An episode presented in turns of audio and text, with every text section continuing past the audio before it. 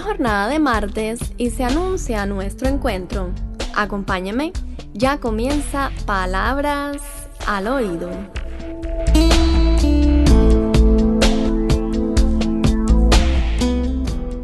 Hoy le propongo que nos acerquemos a un tema que toca de manera constante las puertas de los hogares se refiere a cómo aprender a establecer límites como parte de la educación de los más pequeños de la familia.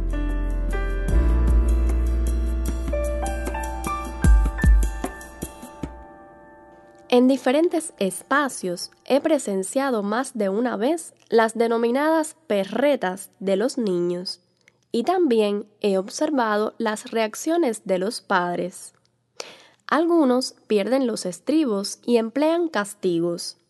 Otros tratan de contener los gritos o el llanto del pequeño. Y no pocos hacen de la vista gorda para evitar comentarios entre las personas. ¿Cuál de estas estrategias considera más eficaz? Sin dudas, la primera de ellas solo fomentará el miedo y generará violencia, deteriorando la relación padre-hijo. Las otras tal vez funcionen en dos o tres ocasiones, pero tampoco garantizarán que se corrija el mal comportamiento del niño. De seguro, usted ha atravesado por situaciones similares o conoce personas que lo han hecho. Por ello, aprovecho este espacio para compartirle consejos que facilitarán la convivencia armónica en el hogar y ayudarán a que las familias cumplan la difícil tarea de educar a los hijos.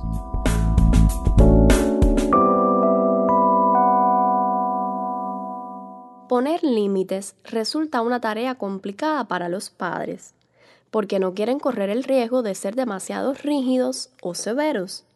Pero la situación se complejiza cuando el niño o la niña se convierte en adolescente si añadimos la influencia de los estilos educativos de los abuelos, por lo general más permisivos, la ecuación carece prácticamente de solución. A pesar de ello, siempre existirán alternativas para que los hijos aprendan a respetar las normas. En primer lugar, debe existir un consenso entre los miembros de la familia sobre lo que es permitido o no así como la manera en la que se explica a los hijos. No se trata de establecer reglas descabelladas o que limiten el sano desarrollo psicológico de los pequeños, sino de ayudarles a comprender por qué deben realizar determinada conducta o no. Por otro lado, la educación emocional juega un papel fundamental en este sentido, ya que el niño o adolescente será capaz de identificar qué emociones o sentimientos le genera determinado comportamiento y cómo, a la vez, repercute en los demás. Así, comprenderá que todo comportamiento generará una consecuencia. Lo más saludable en relación a ello es que aprendan a controlar los impulsos y la ira, ya que muchas veces asumen una posición reactiva al ser requeridos cuando desobedecen una pauta.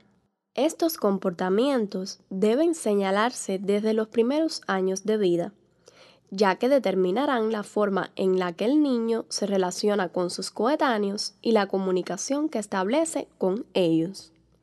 Por ende, si aprende que no siempre podrá cumplir sus demandas o caprichos, será capaz de establecer relaciones interpersonales más maduras y estables que superen la búsqueda constante de ganancias personales por encima de la voluntad y necesidades de los demás.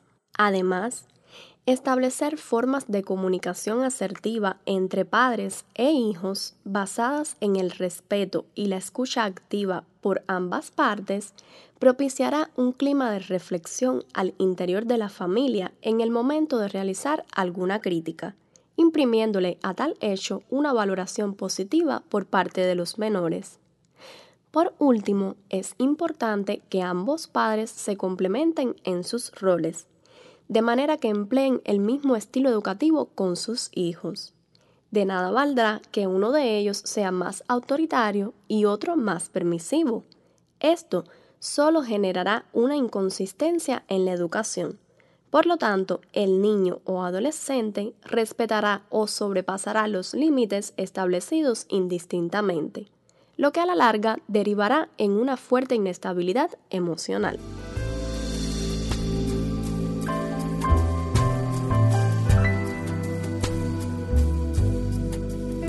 Si desea compartir sus experiencias al respecto, hágalo a través de la dirección electrónica palabrasoído.gmail.com Por mi parte, le invito para que el próximo martes nos siga a través de nuestras plataformas, pues querrá escuchar palabras al oído.